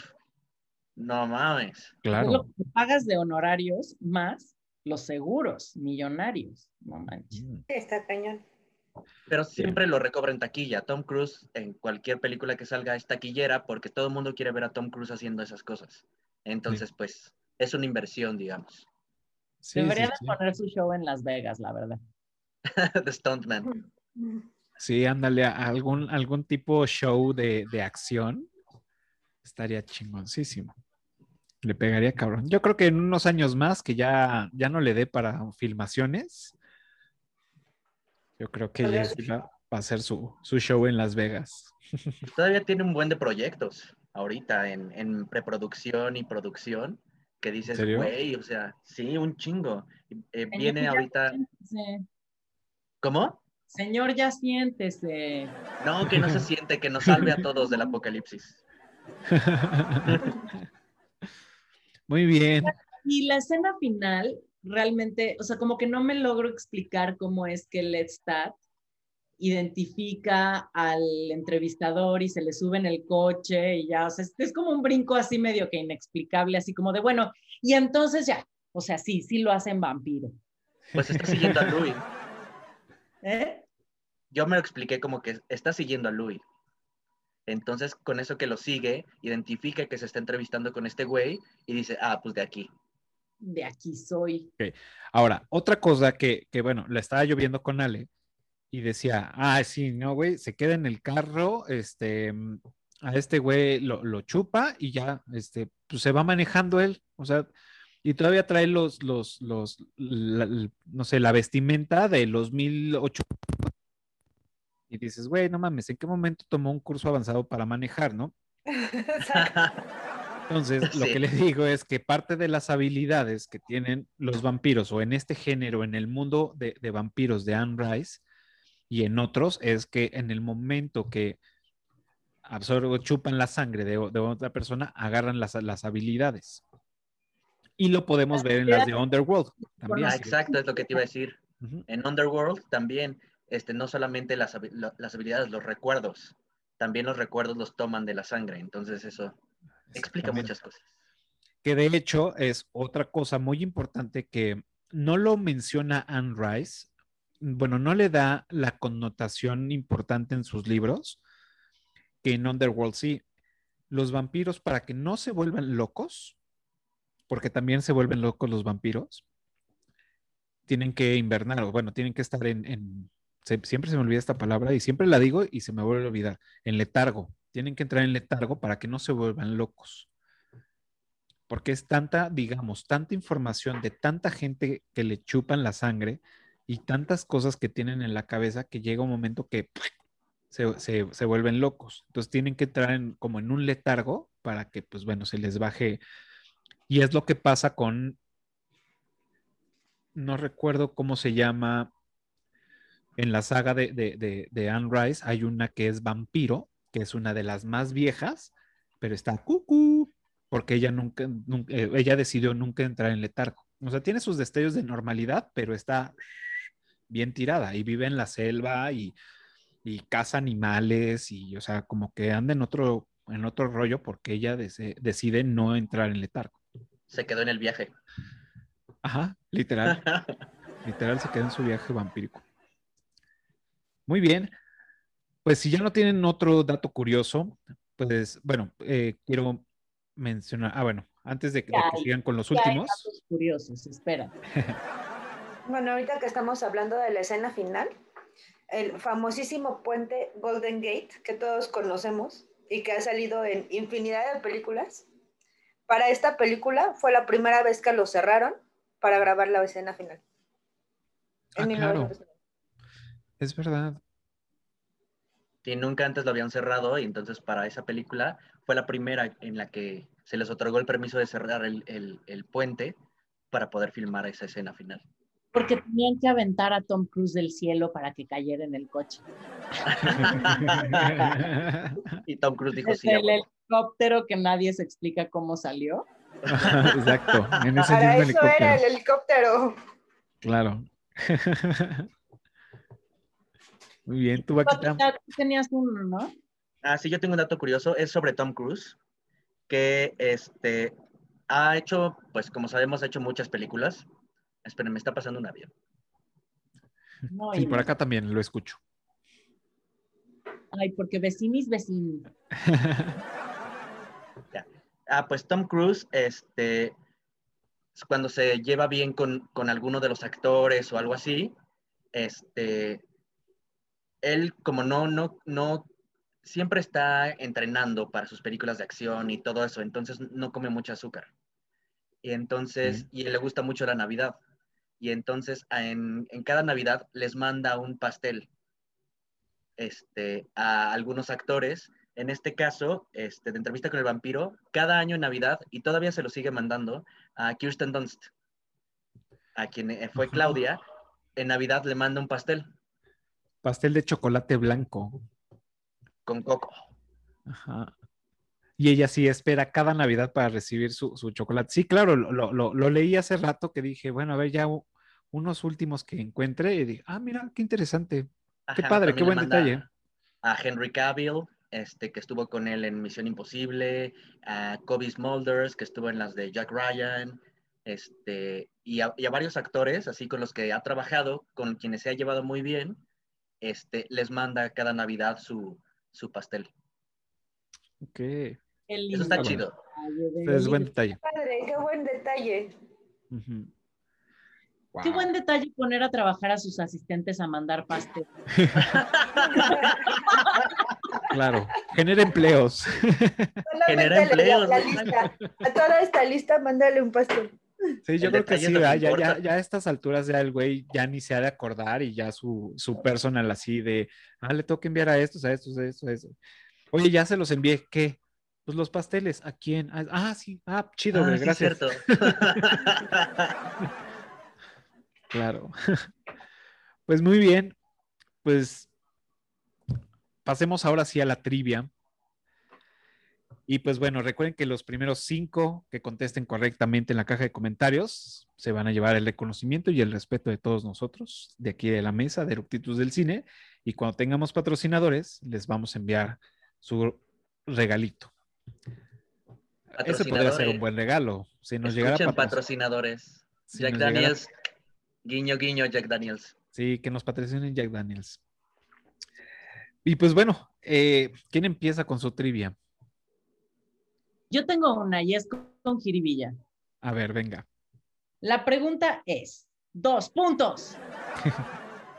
¿Cuál es la única canción moderna contemporánea que fue utilizada en la película y quién es el intérprete original de la pieza?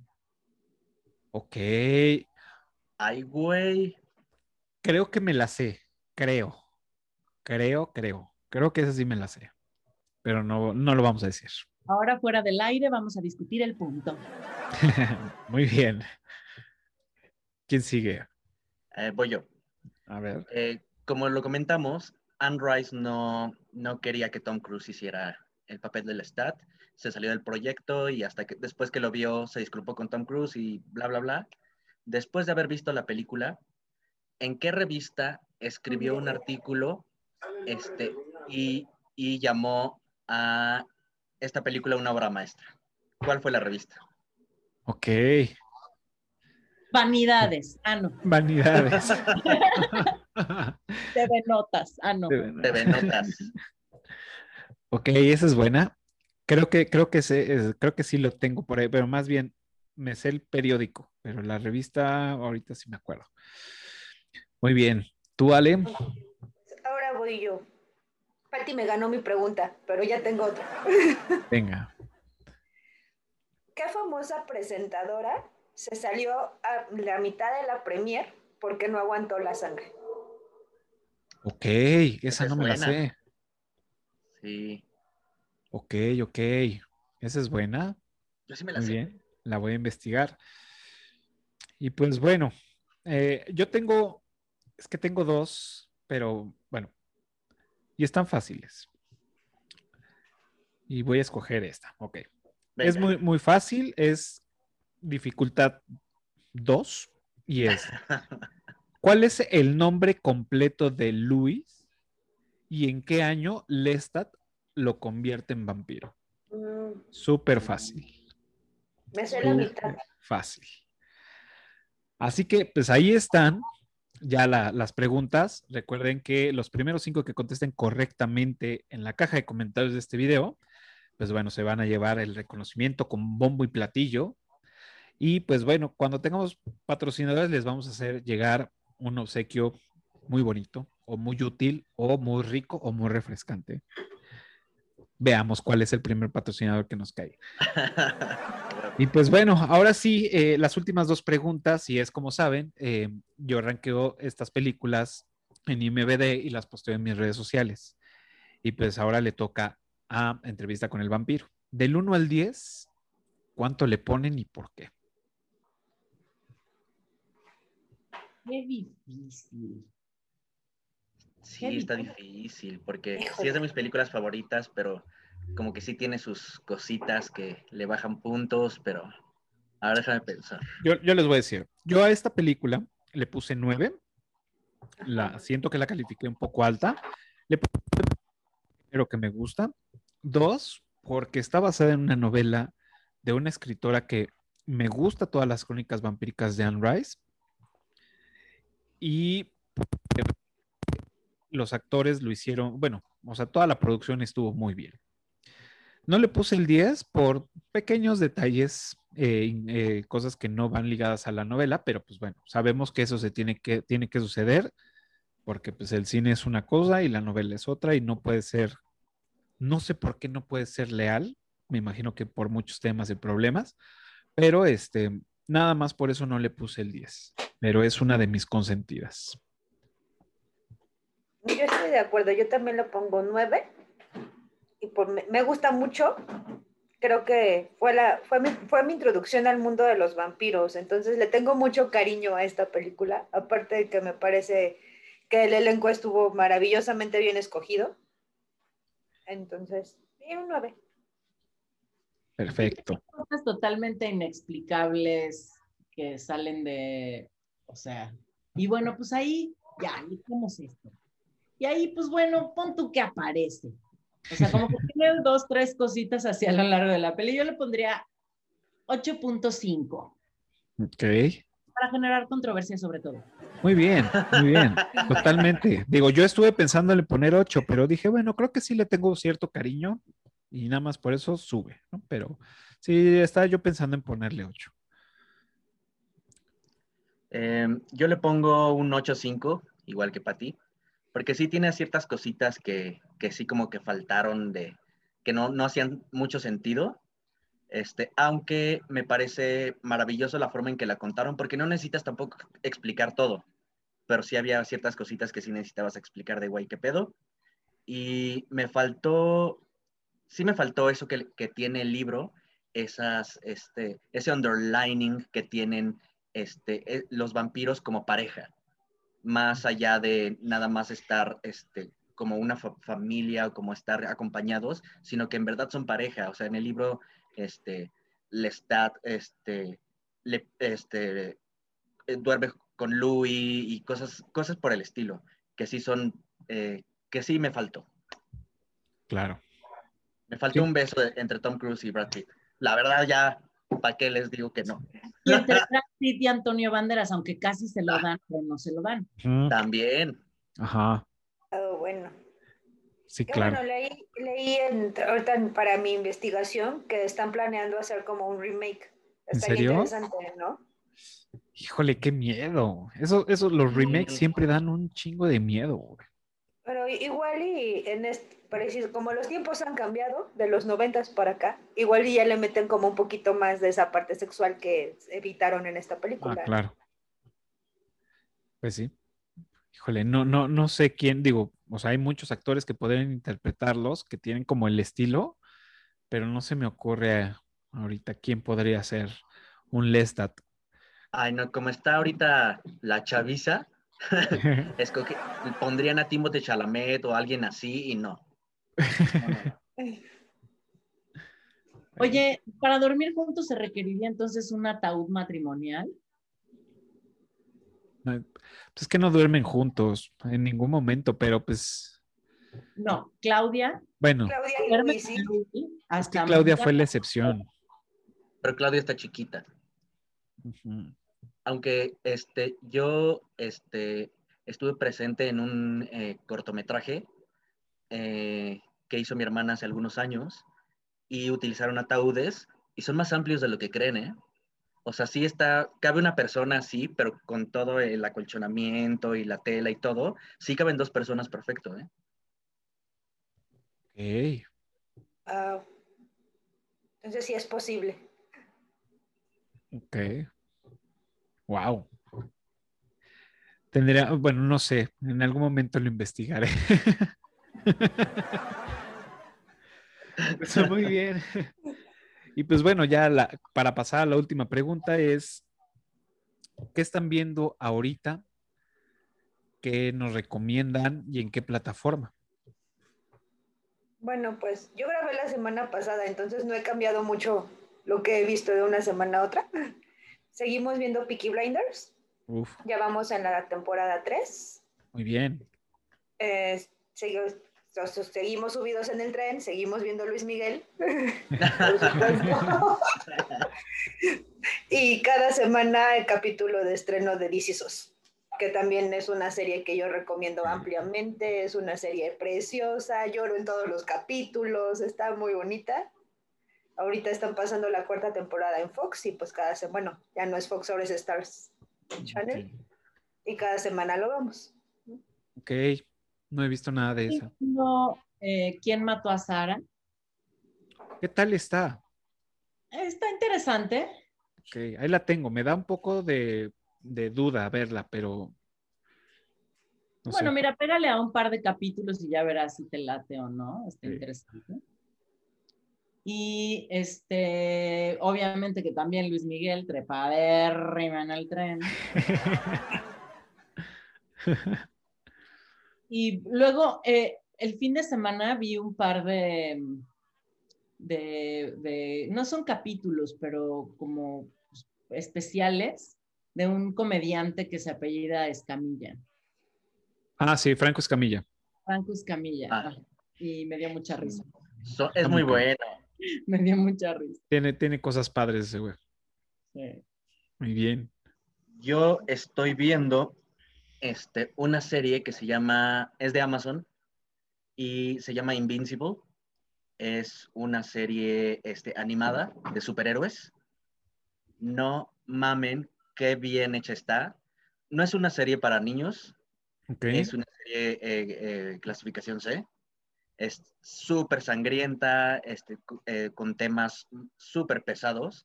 Y es el, el género de superhéroes, pero para adultos. Y aparte es animación. Entonces está súper bien hecha. Fue como lo que hicieron como para eh, contrarrestar The Voice, que también es una Claro. super serie de superhéroes. No mamen. Y este, estoy viendo eh, una, a- estoy empezando a ver una, unos, un- unos animes y hay uno que estoy viendo ahorita, voy en la temporada 2, creo, fin- finalizando la 2, que se llama Castlevania. Es de Claro. vampiros y está basada en el videojuego de los noventas. Yo lo jugué, me encantaba Castlevania. Nunca Era- lo terminé, pero Una joya y el anime que está haciendo Netflix también es una joya. La animación es increíble, es súper sangriento. Así el gore, eh, los vampiros como monstruos, está súper bien hecha. La recomiendo mucho también. wow, bien. Pues bueno, yo este también no, no, no cambió mucho la semana pasada a esta. Estoy, se- estoy viendo Mr. Robot igual. Y a colación de esta, de esta serie que está en Prime, pues uno de los, de los actores que aparece en esta película es nada más y nada menos que Christian Slater. Slater. Aparece en esta, en esta serie. Se la recomiendo. La verdad es que voy en la tercera temporada y sí, sí me enganchó. Y esta onda, es que desgraciadamente no puedo decir nada porque es spoiler directo. Entonces, tienen, o sea, de verdad, véanla sin, sin saber absolutamente nada más que este güey que es un hacker y ya. Es cabrón. Eh, se la recomiendo mucho. Ya estoy en la tercera temporada. La cuarta temporada no sé dónde la voy a ver porque, eh, bueno, está hasta la cuarta, pero no, no está incluida en Prime. Entonces veamos ya cuando llegue. Si sale muy caro, pues bueno, ya, la, ya buscaré alternativas. Y este, pues bueno, como en la pandemia, como ya saben, y en este momento se van a escuchar por ahí este, trompetas. Acabamos de ver, terminamos por fin de ver Dragon Ball Super Bravo, bravo, eso merece aplauso. Bravo. con sus manos hasta arriba. Terminamos de ver por fin Dragon Ball Super después de 131 episodios de la última saga y alrededor como de 600, 500 y fracción desde Dragon Ball. O sea, imagínense, llevamos meses viendo todos los fines de semana. Este, por fin ya la terminamos. Aún todavía nos falta otra, otra saga que no sabía que existía. Pero pues bueno, esa le vamos a dar después y vamos a empezar a ver Sailor Moon. A petición de. Ale, vamos a ver- empezar a ver Sailor Moon. Y pues bueno, ya les contaremos. la Ale es una semana. santa, te lo digo. Pero se queja, pero al final, o sea, ya sabe toda la trama, se sabe nombres, se sabe qué está pasando. Me dice, no, ya no me puedo quedar así. Entonces, Obvio, después de 600 capítulos, que no vas a saber los nombres de los personajes? Digo, Y después de invertir 600 cap- capítulos en tiempo, obviamente va a querer Sí. terminarla ya. totalmente, totalmente se lleva estos aplausos que se van a escuchar. Se rifó estos, estos meses viendo Dragon Ball. Ya es toda una conocedora de, de Dragon Ball ahora. Dragon Bolita. Es una Dragon Ball.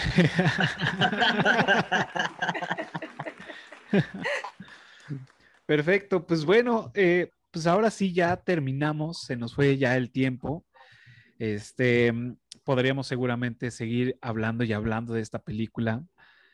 Y pues bueno, eh, saludos a todos los que se conectaron a Clubhouse. Eh, recuerden que si quieren escuchar este episodio o cualquier otro en vivo, todos los martes 8.25, 8.30, abro una sala para que escuchen cómo grabamos esta, estos episodios.